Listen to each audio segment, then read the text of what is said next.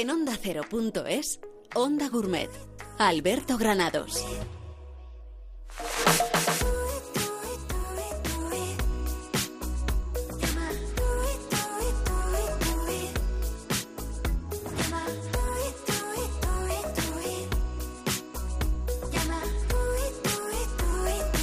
Pues nada amigos, que ya estamos aquí de nuevo con todos ustedes. Son aquí estamos en Onda Gourmet, eh, programa número 6 ya, ¿eh? Parece que vamos haciendo cada día, vamos haciendo más trabajo y estamos intentando que además no sean iguales los programas. ¿eh? La semana pasada eh, hicimos un Onda Gourmet especial Ibiza, estuvimos en la isla de Ibiza, estuvimos recorriendo algunos de los rincones imprescindibles para viajar, hemos hecho un especial Sevilla, hemos hecho programas muy diferentes y hoy toca lo mismo. Hoy nos ha salido también un programa muy viajero, aunque tenemos aquí un chef en el estudio que nos va a acompañar y del que, con el que vamos a charlar un rato, que es Aurelio Morales, el chef del restaurante Cebo en Madrid. Bueno, que últimamente no hace nada más que recibir premios. Aurelio, ¿qué tal? Muy buenas, bienvenido. Muy buenas tardes. Bueno, pues no hace nada más que recibir premios, Estrella Michelin, Dos Soles Repsol, eh, Premio Mejor Restaurante Metrópoli. En fin, ahora vamos a charlar largo y tendido con él para que nos cuente muchas cosas de su restaurante. Pero también estuvimos en Marbella. La semana pasada o la anterior hablábamos de Chef and Kids, que es una iniciativa solidaria, bueno, pues para enseñar a los más pequeños que con la comida sí se juega. Y estuvimos con ellos y hemos hecho un reportaje. Nos vamos a ir a Málaga a conocer un poco más del Festival Gastronómico de Málaga que se celebra en junio. Nos vamos a ir hasta León para saber más de la Semana Internacional de la Trucha y luego, aparte de nuestra sección de cine con Jaime Antón, que vamos a hablar de alguna película de cine eh, que tiene relación con la gastronomía, vamos a hablar también del apartado de bodegas y vinos, vamos a hablar del concurso Vino y Mujer, que también se ha celebrado hace bien poco. O sea que tenemos un menú gastronómico, radio gastronómico, mejor dicho, muy interesante. O sea que quédense aquí con nosotros porque comienza nuestro Onda Gourmet.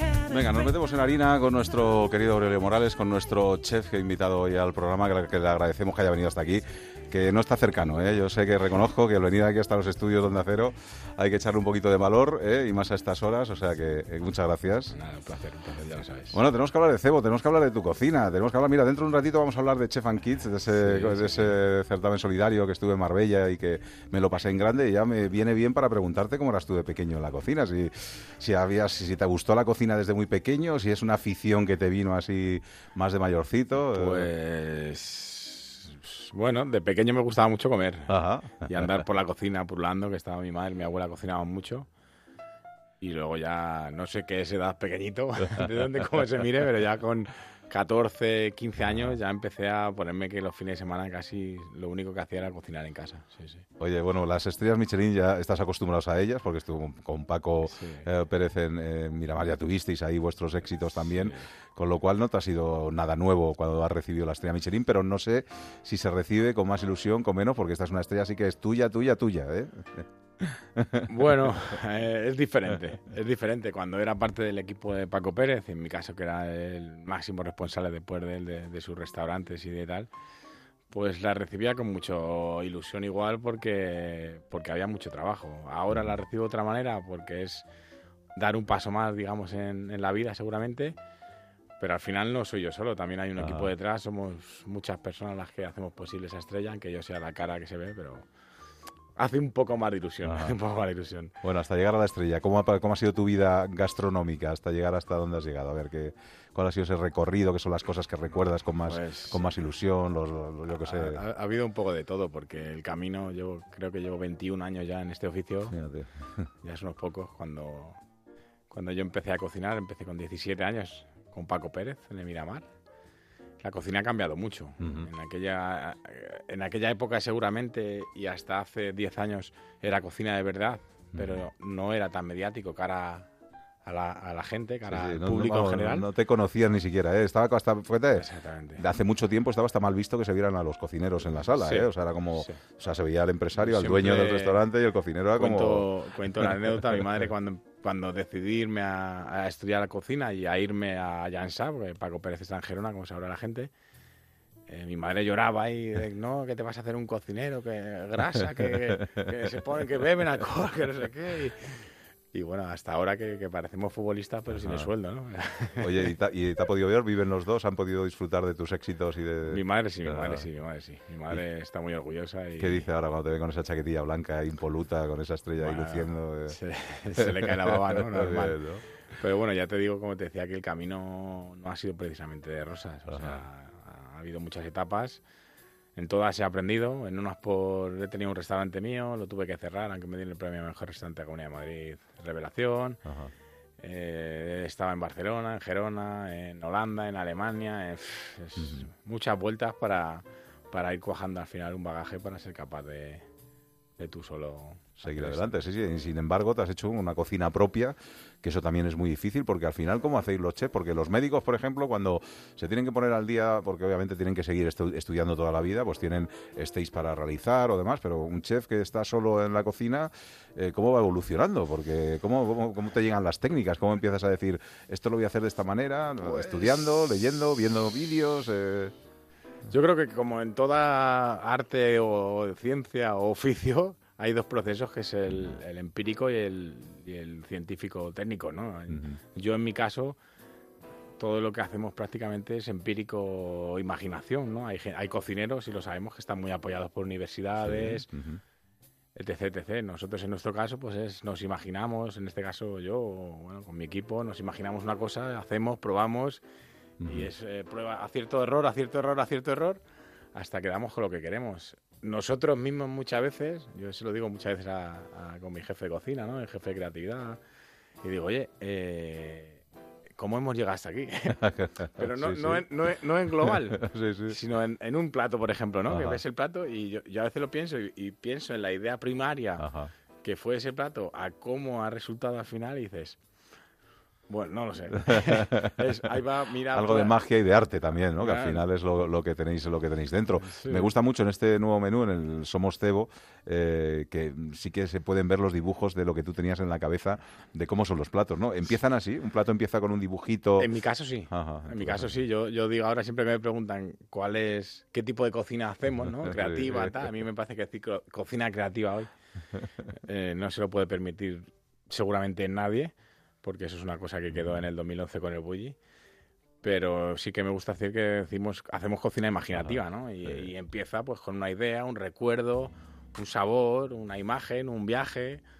Y con eso, pues plasmas en el papel. Y... Yo fíjate, sin embargo, cuando has escrito de- del nuevo menú, sí que he, he destacado muchas veces lo de la cocina creativa, porque veo que, que, que todos son platos muy originales, son platos muy pensados y donde llevan, yo creo que llevan mucho trabajo detrás. muchísimo ¿no? trabajo y muchísimo que pensar. Lo que, el, el- el- debate sería, ahí habría para hacer un montón de programas, ¿no? Ajá. ¿Qué es cocina creativa, no? Claro, sí, sí, sí. Que entonces... Bueno, yo creo que al final la, la cocina creativa es la que uno ha imaginado y la ha puesto, y la ha puesto por en marcha. eso yo lo llamo cocina imaginativa. bien, bien, El problema es que, claro, por eso me gusta llamarlo lo que hacemos cocina imaginativa, pero Ajá. creativa, claro, eh, si hablamos del Bulli, por ejemplo, eh, inventaba técnicas, eh, descubría Ajá. caminos, eh, conceptos.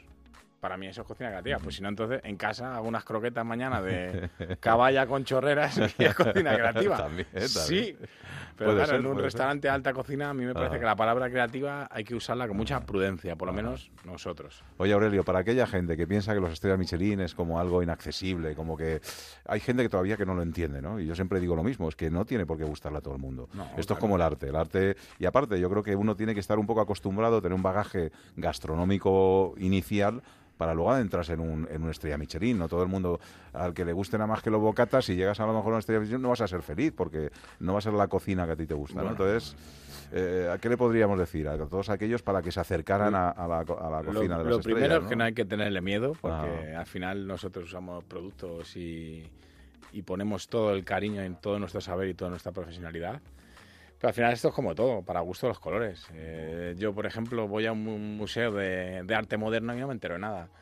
Y, y otro vendrá y me dirá, pues no pasa nada, si es ahí para, para, para eso hay, hay restaurantes de bocadillo, de hamburguesas y hay restaurantes de alta cocina.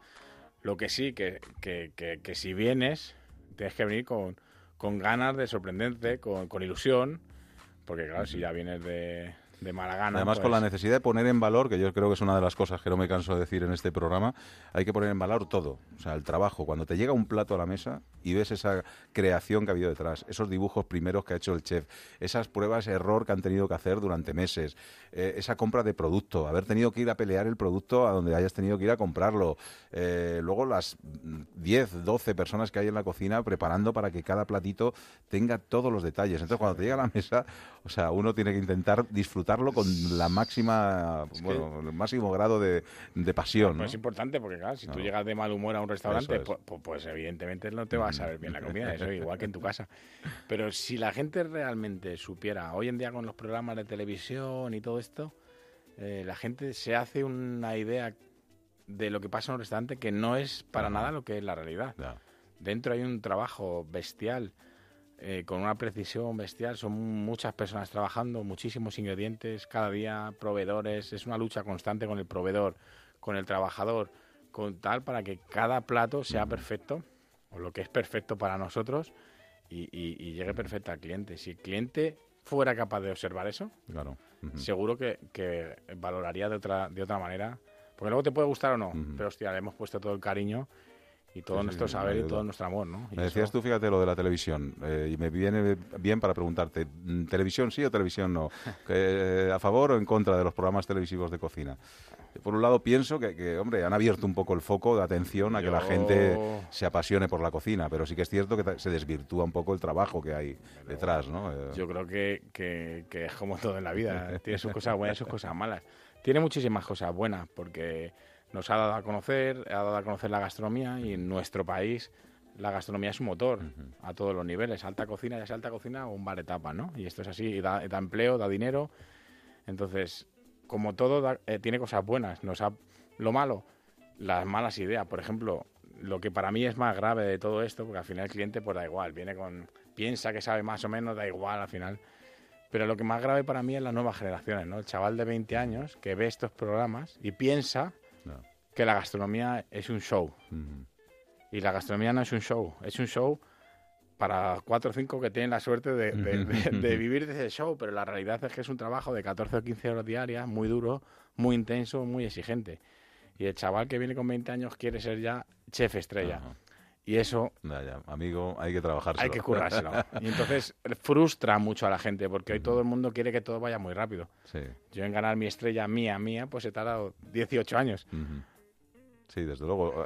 Entonces hay que preguntarles, ¿estás dispuesto a sacrificarte 18 años Claro. para llegar a conseguir el éxito? Al final esa a lo mejor puede ser la respuesta. Y sobre todo, que al final sois gente que os gusta que disfruten los demás, porque Claro. el trabajo de un chef Claro. no deja de ser ver cómo lo- el otro disfruta con lo que tú haces, Claro, ¿no? no es, Y no todo el mundo no está- es hacer un plato para que se vea en la No. tele y hacerte una foto en Instagram. Esto no es ser cocinero. Entonces, Bueno, muchos platos que me han- llamaron muchísimo la atención, muy ricos. Las ostras, por ejemplo, con jugo asado y caviar, que es un platazo. Las cocochas de merluza a la romana, casi un curry blanco. Eh, los arroces. ¿Tienes ahí una mano especial con los arroces, amigo? Que, que eso, esa escuela que llevas ahí Todo- de- todo el mundo lo dice, todo el mundo lo dice. Sí, sí, sí. bueno, el, el arroz es que probablemente sea de las comidas que, que- que más me gusta. Vengo de una escuela Paco Pérez, que Ajá. para mí seguramente es el, el chef que mejor hace el arroz de, de España. No voy a decir del mundo porque pues no he probado todos. Pero bueno, nos gusta mucho darle vueltas al arroz, Ajá. darle vu- vueltas a las cocciones, el con qué cocer, el lo antes, el después, el durante, cómo mantecar, cómo no. Y al final hemos abierto un camino ahí en el que no tenemos límites, entre comillas. Cada Sí, día vamos abriendo o, o buscando la manera de hacer arroces nuevos, ¿no? Y bueno, pues nos van surgiendo cosas. Yo creo que los dos de este año, Sí, sobre todo el de Alicante, uno es con espectacular. que es eh, preci- vamos, es un plato precioso de por sí, con esa gambita que te ponen ahí, pero luego el otro un arroz de calabaza y que ser imaginativo tamén para llegar hasta ese Calabaza extremo y, en el y el que es un sí. Stilton naranja. Ahí jugamos Sí. con los cromatismos, los mismos colores, sabores. Es realmente que parece una locura. Sí, no, no, pero, Pero ha quedado una cosa el muy resultado elegante. es muy, muy bueno y además esa presentación dentro de una calabaza Dentro de cerámica es una, una maravilla. Eh, ¿Llegáis a disfrutar de los menús o cuando sacáis un menú nuevo ya estáis pensando en el siguiente? Eh, que eso pasa mucho con los artistas. Me acuerdo con José Mercé que yo le decía, maestro, ¿y ahora qué? Y me- cuando acababa de sacar un disco y yo le decía, maestro, ¿ahora qué? Y me decía, ¿cómo ahora qué? ¿Ahora disfrutar de esto? No, ya me quiere ya que, que- que grabe otro. Y yo, no, no, espere, disfrute de, de- de su disco, ¿no? Yo... ¿Vosotros disfrutáis del menú o estáis ya dándole vueltas a lo siguiente o estáis ahí retocando durante todo el... Yo, si hablo de mí, Ajá. yo ahora estoy disfrutando de recogiendo los éxitos, vamos Ajá. a llamarle con cariño, porque tenemos el restaurante lleno, la satisfacción de cliente es altísima, una lista de espera, creo que es el segundo restaurante con más lista de espera de Madrid ahora mismo nosotros, creo. Y entonces estamos recogiendo eso. Pero no te voy a negar que ya estoy pensando en el año que viene. Porque intentamos, nosotros cuando cambiamos el menú no es cambiar el menú solo, Ajá. es hacer un pequeño restyling del restaurante. Y entonces ya estoy pensando, ya estamos pensando en cómo innovar más o cómo cambiar o cómo el cliente venga a nuestra casa y se sorprenda. No, o sea, no te voy a engañar que eso ya está pasando. Ajá. Oye, sí que he visto que no, no me ha parecido ver ningún plato antiguo dentro de este no, nuevo menú. 100% nuevo. No hay cosas que, que digas, esto se tiene que convertir en un clásico, o sea, o, o crear un, un- tenemos un menú. un menú clásico. claro, tenemos De- dos menús. Ah, Cada año tenemos... Este es el menú Somos. Ajá. El menú Somos hay dos. Hay uno, una versión normal Ajá. y una versión un poco más extendida para grandes ocasiones. o, Sí. bueno, hay cliente que viene de Nueva York Claro, que le apetece, Que le apetece darse el homenaje. sí. darse el homenaje y hay clientes que es un poco más comedido para todos los gustos. Y luego tenemos un tercer menú que además tiene muchísimo éxito, que se llama Nuestros Clásicos.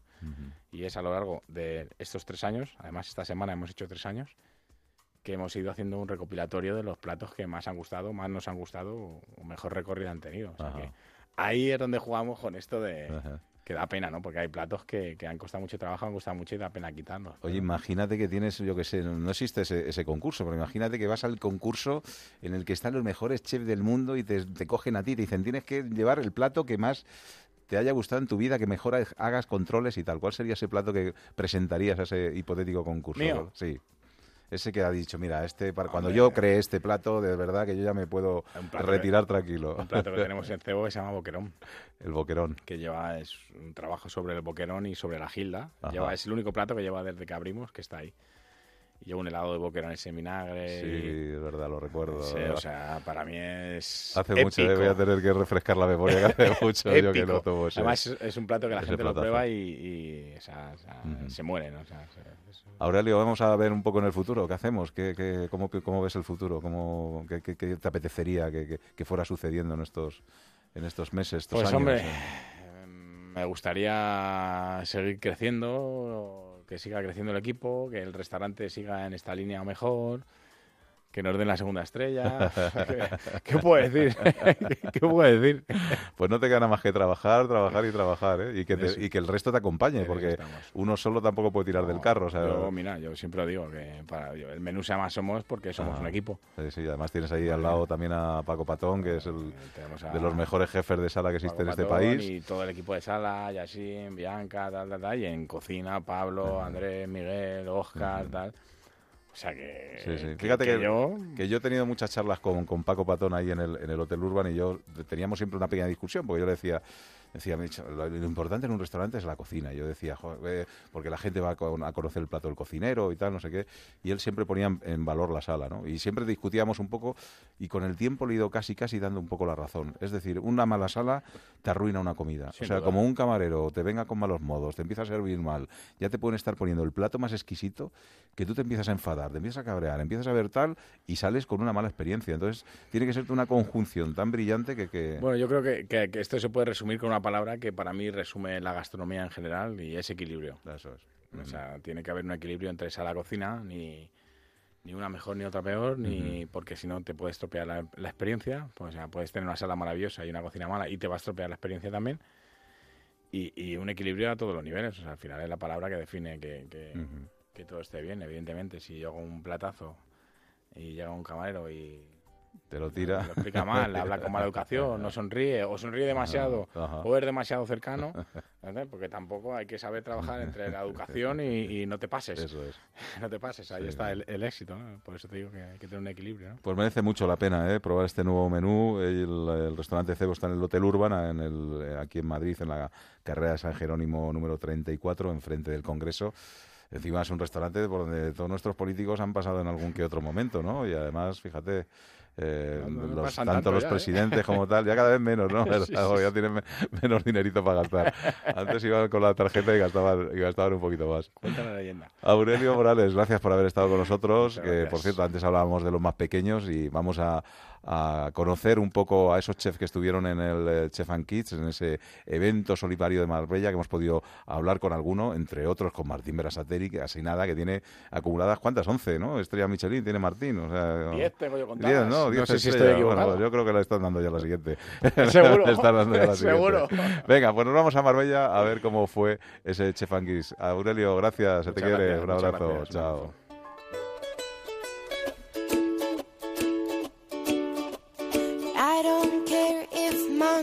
Blue, Tuesday's gray, and Wednesday too. Thursday, I don't care about you. It's Friday, I'm in love. Monday, you can fall apart. Tuesday, Wednesday, break my heart. Oh, Thursday doesn't even start. It's Friday,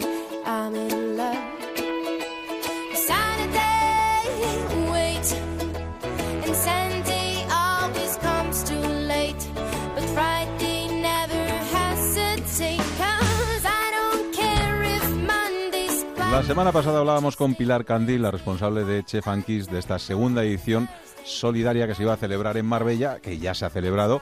Bueno, 27 grandes cocineros que han estado allí pues para fomentar el interés de los más pequeños por la cultura gastronómica. La verdad es que pasamos estupendamente, y pudimos asistir y hemos podido charlar con alguno de ellos para que nos contara, bueno, cómo, es, cómo ha sido la jornada, cómo lo estaban viendo y sobre todo eh, sobre ese eslogan que a mí me ha parecido muy original, que es con la comida si se juega. Bueno, pues vamos a ver qué nos cuentan algunos chefs de los más importantes. Por ejemplo, estaba Jesús Sánchez del Senador de Amos, Ricardo San de Kabuki, Martín Berasategui o Diego Guerrero de The que con todos ellos hemos hablado. Bueno, uno de los chefs que el año pasado más se divirtió, ¿eh? he visto las fotos que tenemos del año pasado, lleno de chocolate por todos sitios. Todavía no se, les ha ocurrido la idea este año de, de pringarnos de chocolate, espero que, nos libremos, pero sí, la verdad es que lo pasamos, pasamos muy bien. Haciendo honor a esa frase de que con la cocina sí se juega. Eso no, no lo decían nuestras madres, ¿eh? a mí la mía me echaba siempre de la Nos cocina. decían justamente lo contrario, efectivamente, con la comida no se juega. ¿Cómo eras tú de pequeño en la cocina?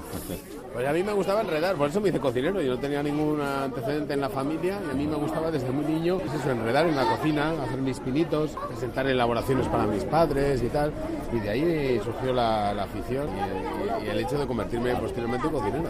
A ver, otro grande, Ricardo. Ricardo de Kabuki, que también estaba por aquí. ¿Qué tal? ¿Cómo estás? Hola, buenos días. Bueno, ya era hora de pillarte ahí en el programa, que te, te escapa muy fácilmente. Es que no me, no me, me encuentras cuando quieres, ya lo sabes.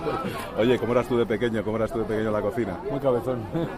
No, la verdad es que yo no empecé. Bueno, sí que me gustaba hacer bocadillos a los chavales, a mis amigos cuando veníamos a casa, pero tampoco, siempre me ha encantado la gastronomía. Yo me di cuenta ya con 12, 13 años, ahí ya sí empecé a obsesionarme con ello, pero, pero antes era más de, de chapas y de guay, de. Bueno, en una estrella Michelin japonés, ¿los chavales también se acercan hasta el restaurante o cada día hay más? Chavales les encanta sushi y cada vez más muchos de mis clientes, los hijos le piden al padre como regalo por haber aprobado todo así acabó.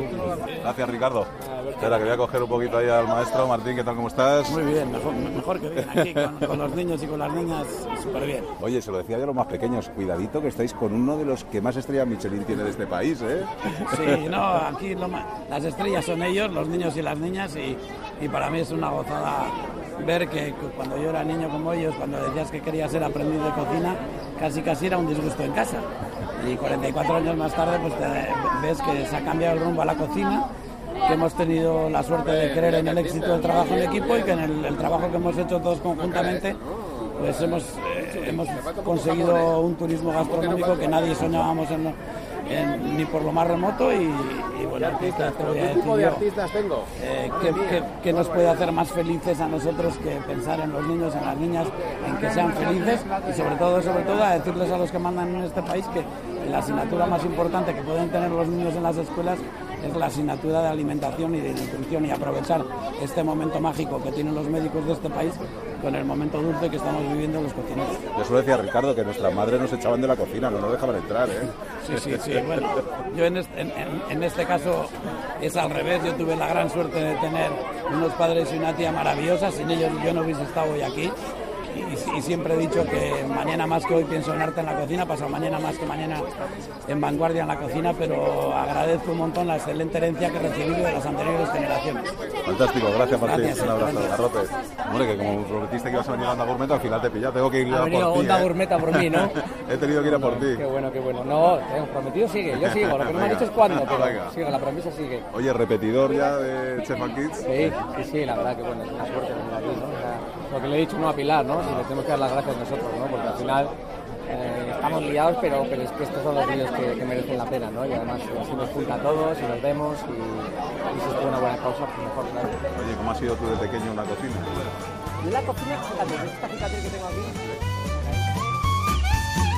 Pues todos nos contaban cómo había sido, cómo habían sido de pequeños, los que les gustaba, sus platos favoritos. Bueno, vinieron muchísimos chefs, hemos dicho unos cuantos, pero bueno, entre todos había 27 grandes cocineros y sumaban más de 70 estrellas Michelin. ¿eh? Bueno, eh, unos 150 niños que vinieron de varios centros educativos de Marbella y de la Fundación Andrés Olivares, que es con la que colabora la Fundación Aladina en Málaga, que era una de las que, bueno, se beneficiaron de esta cena benéfica. Y los chavales, bueno, pues estuvieron allí elaborando recetas desde una huerta con sus verduras, hicieron mini caprichos de ibéricos, hicieron un postre de, fruta- de frutas con galletas y helados. En fin, que aprendido mucho y así nos lo contaban.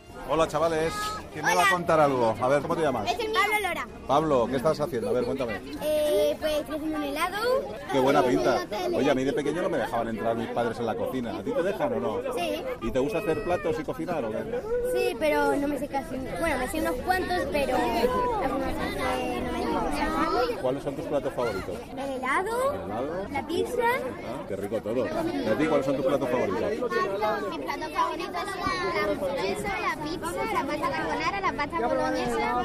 Y la. ¿Y te dejan tus padres meterte ahí en la cocina y trastear ahí con los cacharros? Y... No, pero en casa de mi primo sí. Ah, bueno. ¿Y a ti cuáles son tus platos favoritos? Salimos de la radio. Primero salimos en la radio y en la tele. Coño, el curry, joder, qué sofisticada eres tú, ¿no?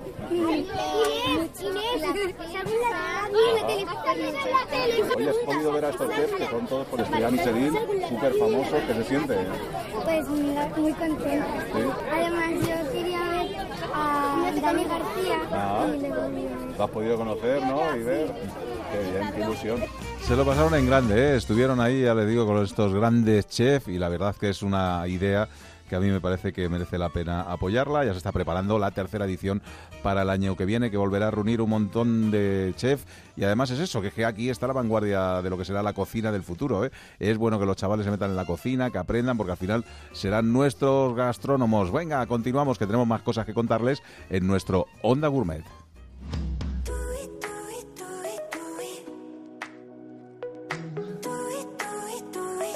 En Onda Cero.es, Onda Gourmet. Alberto Granados.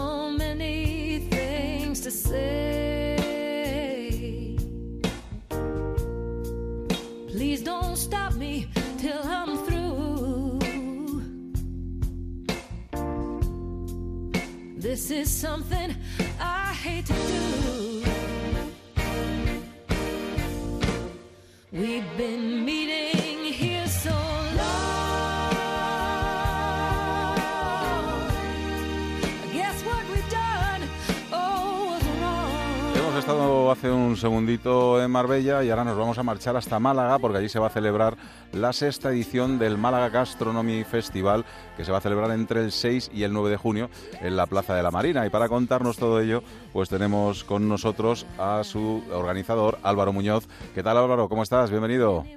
Hola, muy buenas. ¿Qué tal, Alberto? ¿Cómo estamos? ¿Muchos nervios o no hay nervios de aquí a una semana vista?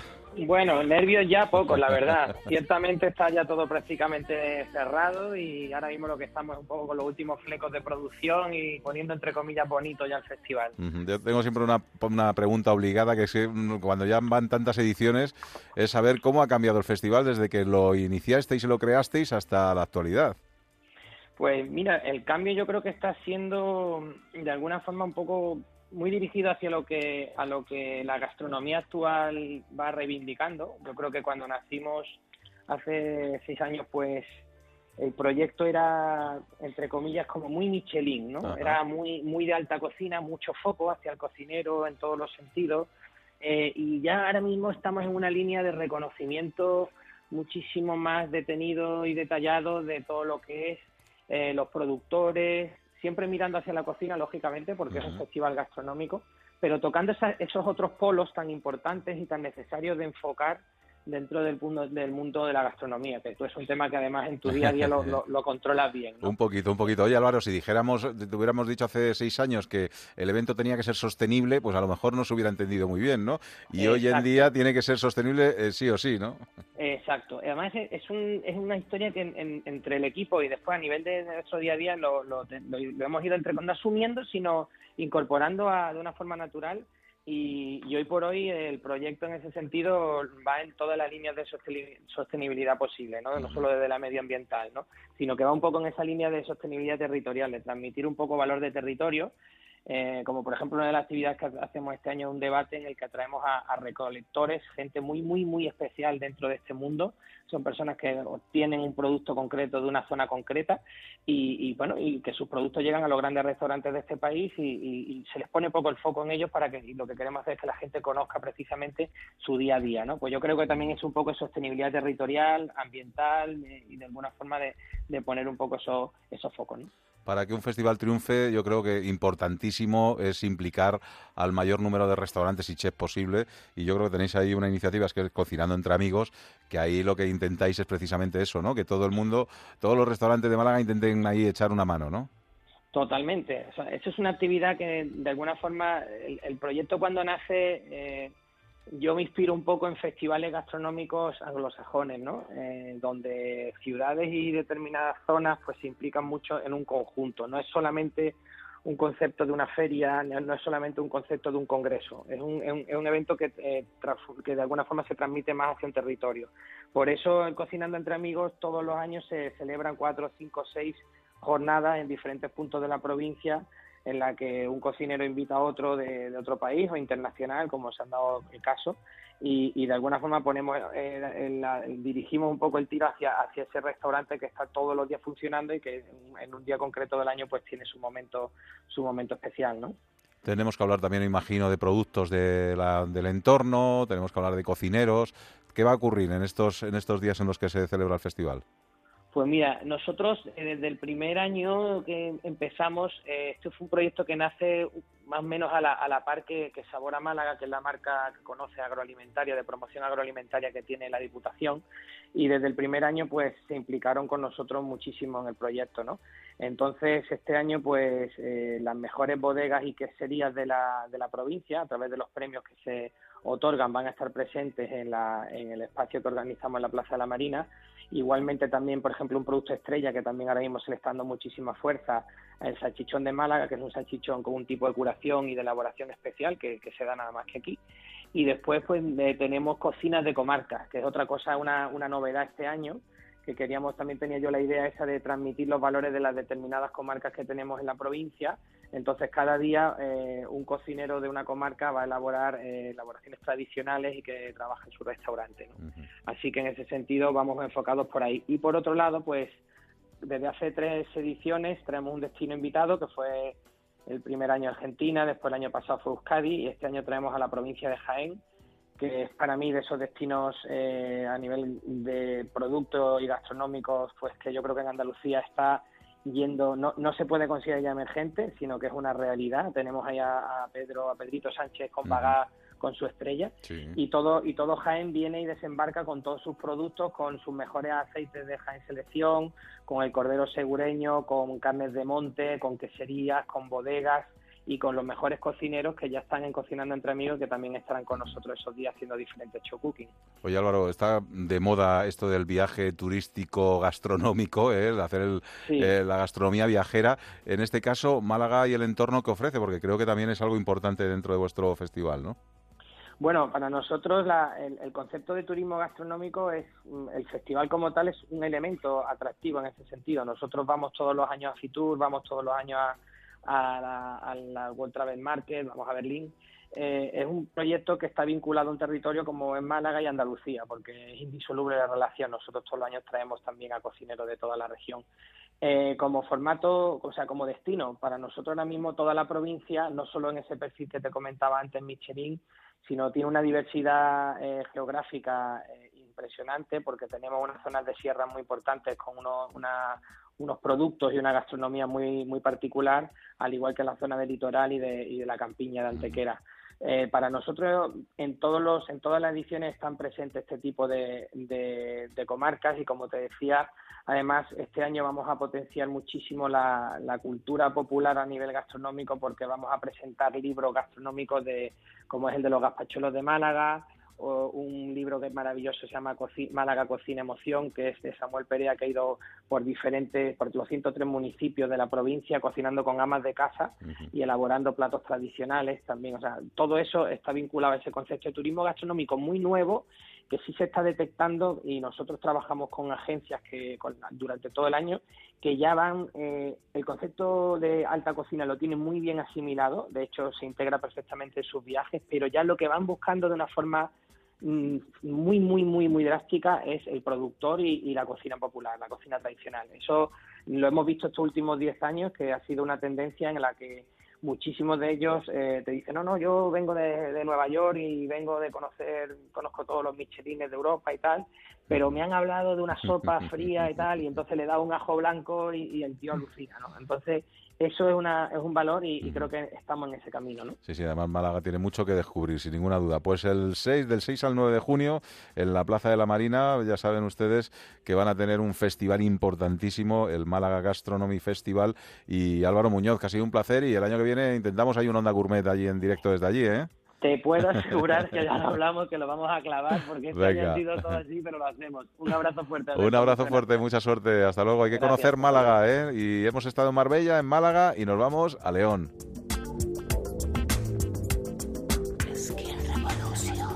En onda ondacero.es, Onda Gourmet.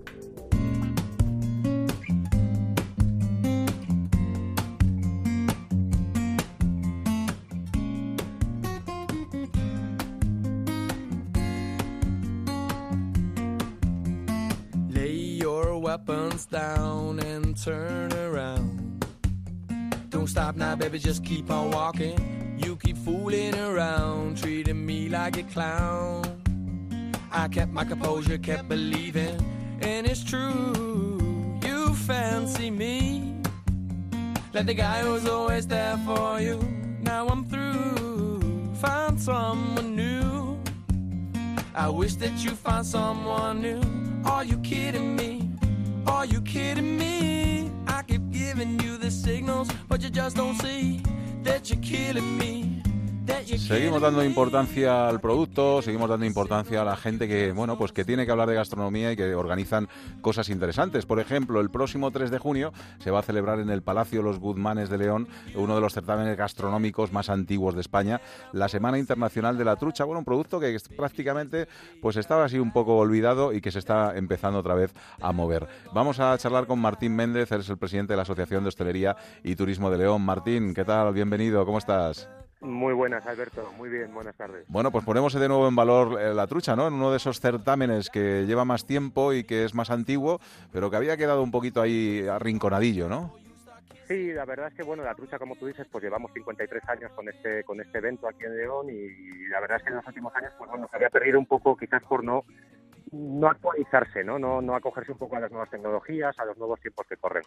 Entonces, este año que nosotros nos hemos hecho cargo de la organización, pues sí que le hemos querido dar ahí un cambio con, con un jurado más profesional, con, con ciertas cosas, la manera de presentar las recetas, que antes tenían que venir la gente aquí a León.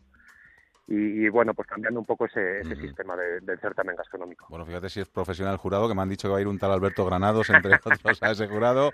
Bueno, Sí, estarán sí, allí sí, Esteban. Capdevila, nuestro también colaborador, eh, Alejandra Sumasi, el chef Antonio Arrabal, eh, el chef del condón, del condomble Carlos Collado y, y con el pescador y presentador de televisión eh, Francisco Javier Álvarez Tejedor. O sea que, bueno, un jurado de lujo De y con un producto, como decíamos, que después de tantos años, imagino, Martín, que la gente le habrá dado mil vueltas a la trucha, ¿eh?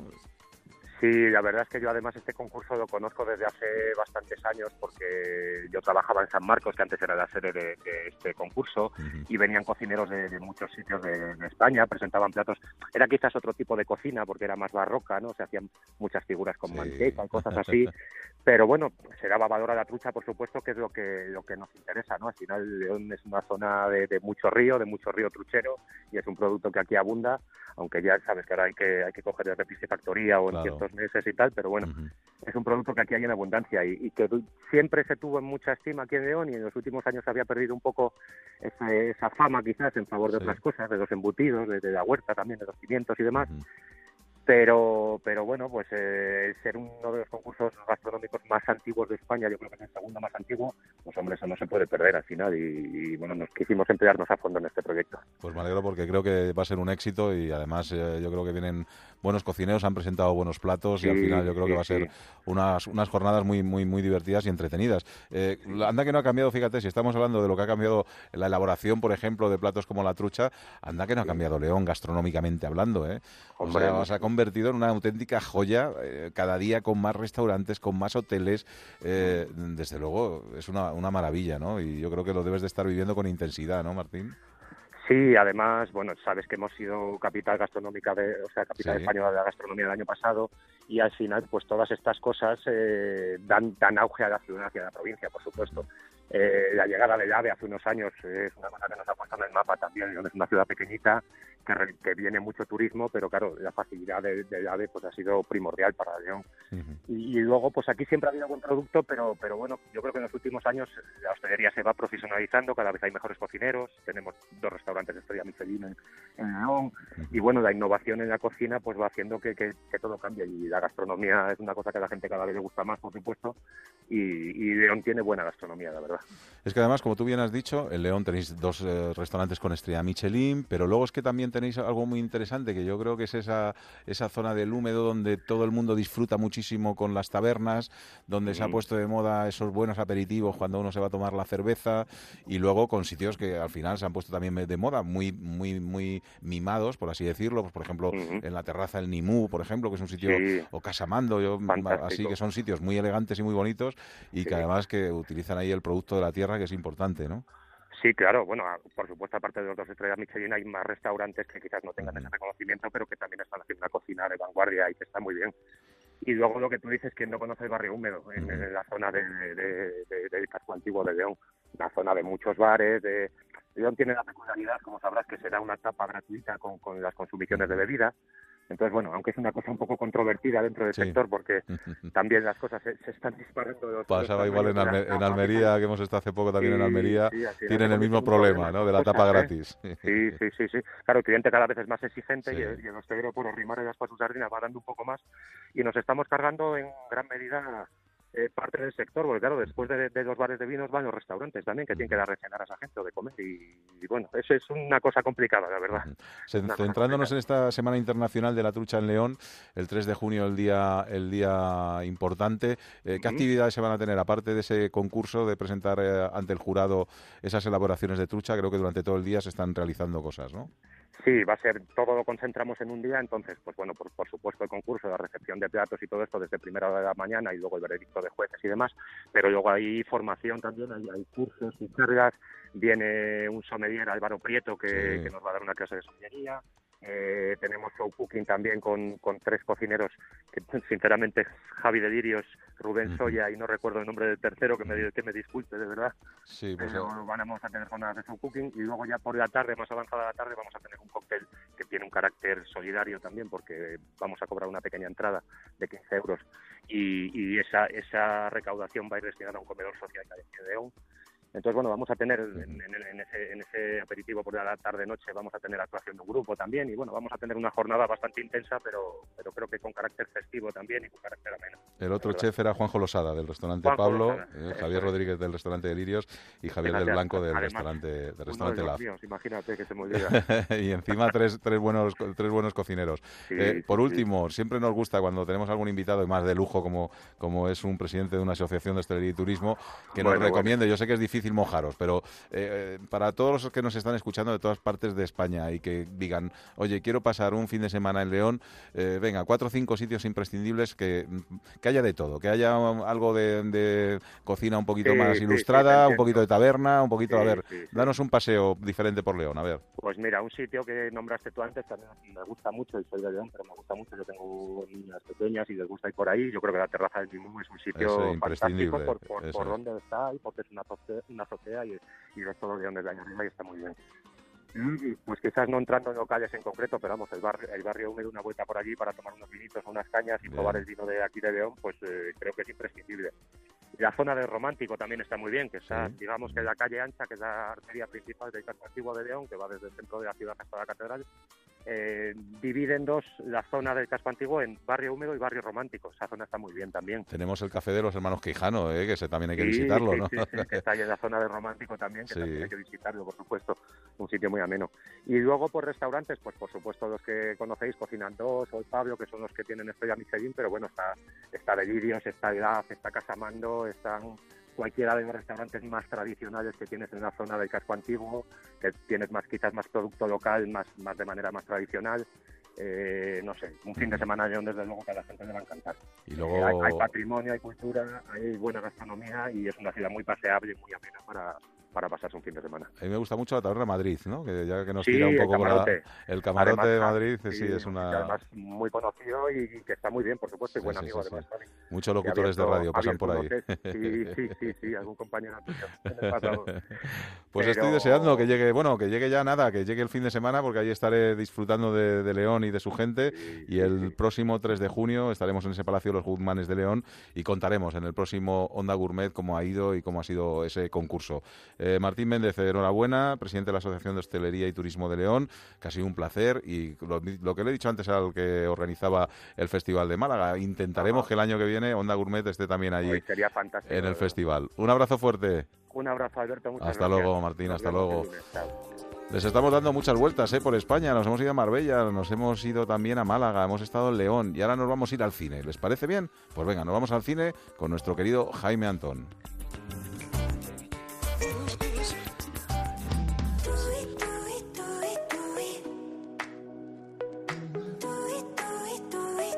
En Onda Cero.es, Onda Gourmet. Alberto Granados. En Onda Gourmet, cucharadas de cine, con Jaime Antón.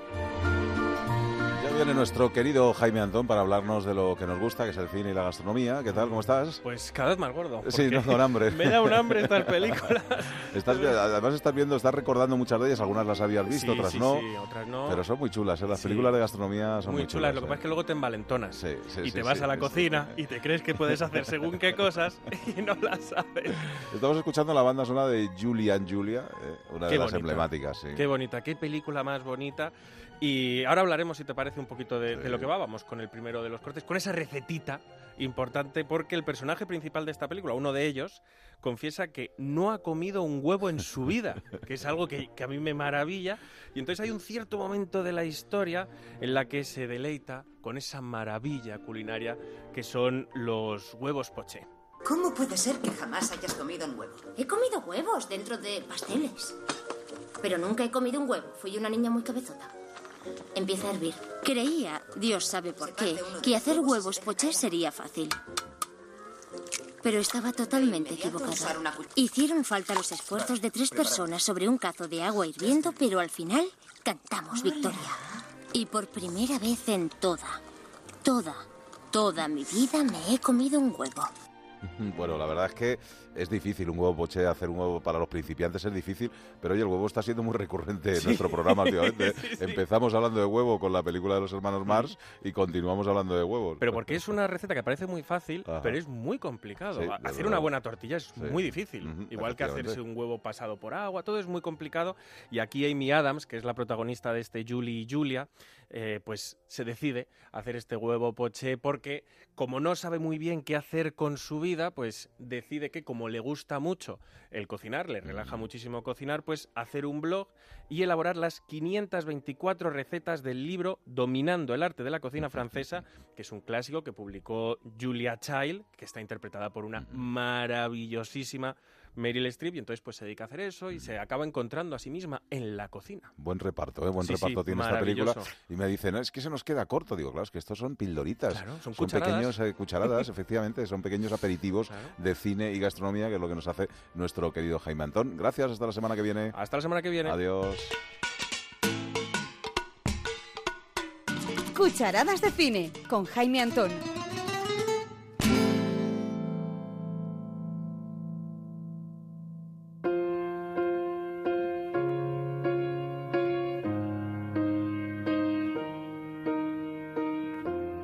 What would I do without your smart mouth?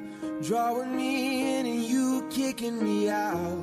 You got my head spinning, no kidding. I can't pin you down. What's going on in that beautiful mind? I'm on your magical mystery ride. And I'm so dizzy, don't know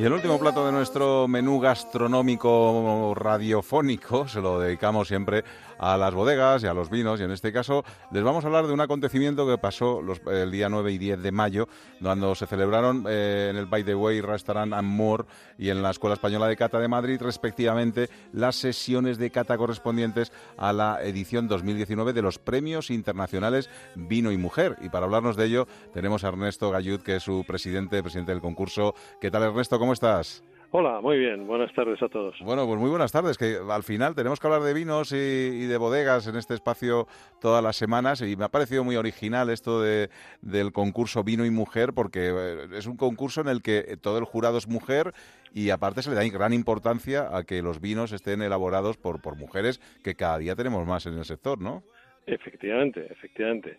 En, en cualquier caso, no, no es una moda actual ni casual. Llevamos unos, unos cuantos años. Hay grandes concursos en el mundo eh, que catan mujeres. Este, el que lo diferencia, es que es el único reconocido por la Organización Internacional de la Viña y el Vino, que es el máximo órgano eh, de vinos, y que se trata de evaluar, evaluar vinos que han elaborado mujeres. Lo que pretendemos es dar importancia a la mujer dentro de la profesión. Bueno, 12 ediciones en las que imagino que habrá cambiado mucho porque eh, al principio sería más complicado encontrar a mujeres bodegueras y, y mujeres para el jurado y hoy en día al final, vamos, ya se te desbordará, me imagino, ¿no?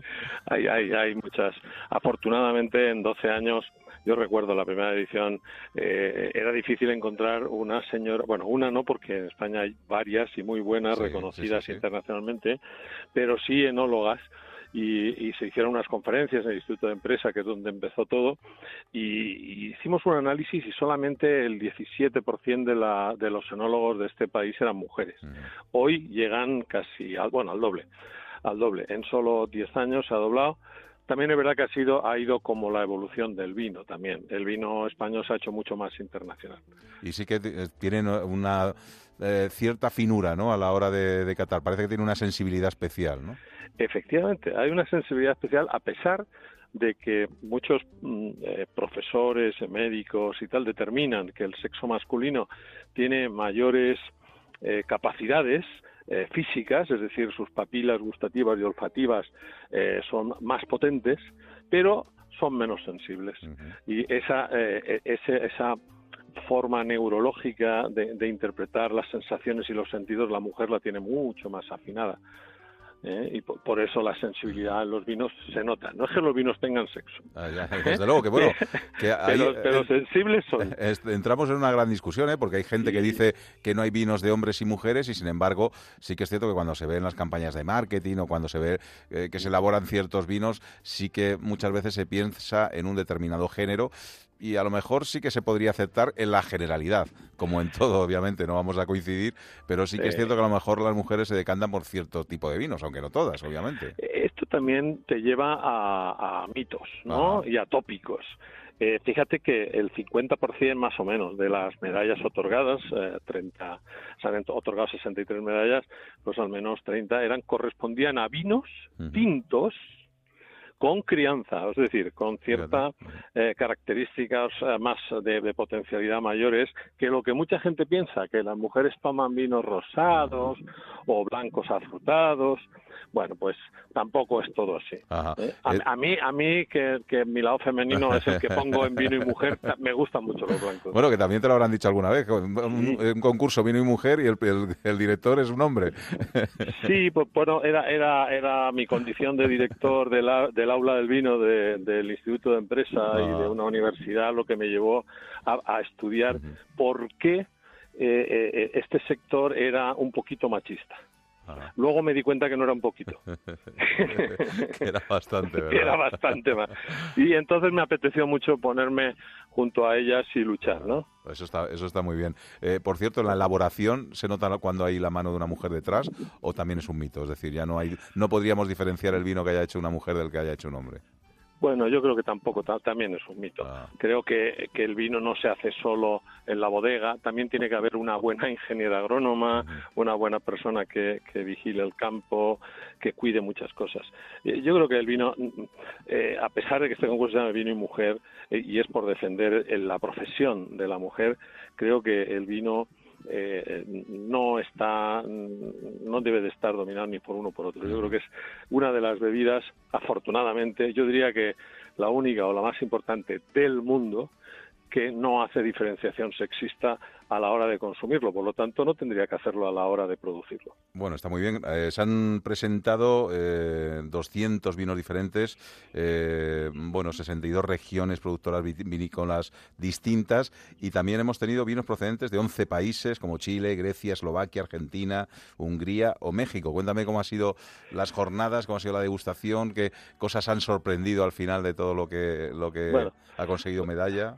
Lo, lo más importante yo creo que es eh, la importancia que se le ha dado al certamen internacionalmente. Ha acudido a estar con nosotros la presidenta, que por cierto es mujer, la cuarta pre- mujer presidenta de la Organización Mundial, ha estado catando con nosotros. Y sí que hemos encontrado eh, mucha pluralidad en, en los vinos, lo cual es una maravilla, ¿no? El, el que no los vinos sean distintos y que se puedan probar cosas diferentes y de muchos estilos es fantástico.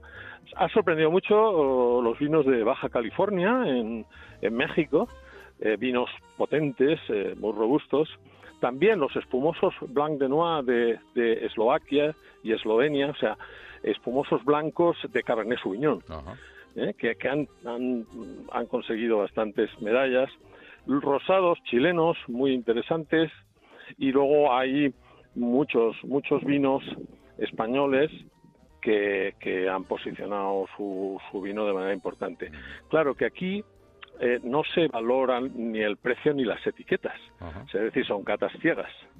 De esta manera, eh, eh, lo, que, lo que nos está diciendo es que el propio producto en sí eh, tenía una calidad superior. La puntuación media del concurso ha superado los 80 puntos. Eso significaría en cualquier otro certamen estar como un 10% encima de las calidades medias. ¿no? Y eso ha sido, para, para mí personalmente que manejaba los datos, yo no estoy en las catas ni soy jurado, pero manejaba los datos eh, con todo un sistema informático que se ha aplicado ante notarios y demás, que me, me estaba dando cuenta de que mm, había algo que decía que, que estamos creciendo hacia la calidad que ese es otro de los tópicos. Eh, internacionalmente el vino español parece que sea barato y lo que nos hemos dado cuenta es que a- al final los jueces determinan que lo mejor no coincidía con lo del precio. Mira qué casualidad. Y en esto las mujeres saben muchas, ¿no? Que se acercan a un escaparate de joyería o de moda y, y siempre lo que les gusta es un poquito más caro, no sé por qué. Bueno, déjate, déjate, que eso también es un poco leyenda urbana. ver, Ernesto, que se lo estoy diciendo a todo el mundo, al final ya verás cómo salga, pero que el año que viene Onda Gourmet tendrá que estar ahí en ese, en ese concurso, ¿eh? Intentaremos estar por lo menos allí presentes. Muy bien. Un abrazo fuerte, que vaya todo muy bien y enhorabuena por esta iniciativa. Gracias. Hasta, Hasta luego. Venga, nos toca despedirnos, nos marchamos ya. I took a pill and had a dream. Yo también. I went back to my 17th year. Allowed myself to be naive. Dime, To be someone I've never been. me encanta. Finalizamos esta sexta edición de nuestro Onda Gourmet. Eh, No sé si a ustedes les pasa lo mismo, pero a mí al final me termina entrando mucho hambre. ¿eh? Esto de hablar de comida y de bebida al final es lo que tiene. Estamos preparando ya la próxima edición que estamos le dando, le estamos dando una vuelta a hacer un programa especial sobre comidas diferentes. ¿eh? Se me está ocurriendo, por ejemplo, pues los insectos de Roberto Ruiz en el punto MX, la careta de cerdo que tiene Javi Estevez en su tasquería, en fin, que le estoy dando vueltas ahí a productos curiosos que a veces eh, consumimos y vamos a hacer un programa yo creo que muy interesante. O sea que hay que estar muy pendiente siempre de Onda Gourmet, de los podcasts de Onda Gourmet en onda0.es y estar pendientes si se han perdido algún programita, ya saben que los tenemos todos puestos en internet y que si se quieren poner en contacto con el programa lo tienen muy sencillo, ondagourmet arroba eh, onda0.es. ¿eh? Es una manera sencillita de ponerse en contacto con nosotros. Repetimos, ondagourmet arroba onda0.es. Señores, disfruten, coman, beban y nos escuchamos la semana que viene. Adiós. just like champagne. Found myself dancing in the rain with you. I felt so naked and alive. Show me. For once I didn't have to hide myself. Dice, oye mamacita, ¿qué te pasa? Yeah, Mira que ya estamos en mi casa. Yeah, si sientes que hay un viaje ahí en tu mente, será por el exceso de aguardiente. Pero mami, tranquila, tú solo vacila. Que estamos en Colombia y aquí rumbo en cada esquina. Y si tú quieres, nos vamos por Detroit. Tú sabes, si sé de dónde vienes, pues sé para dónde voy, ¿no? Si te llevo por lo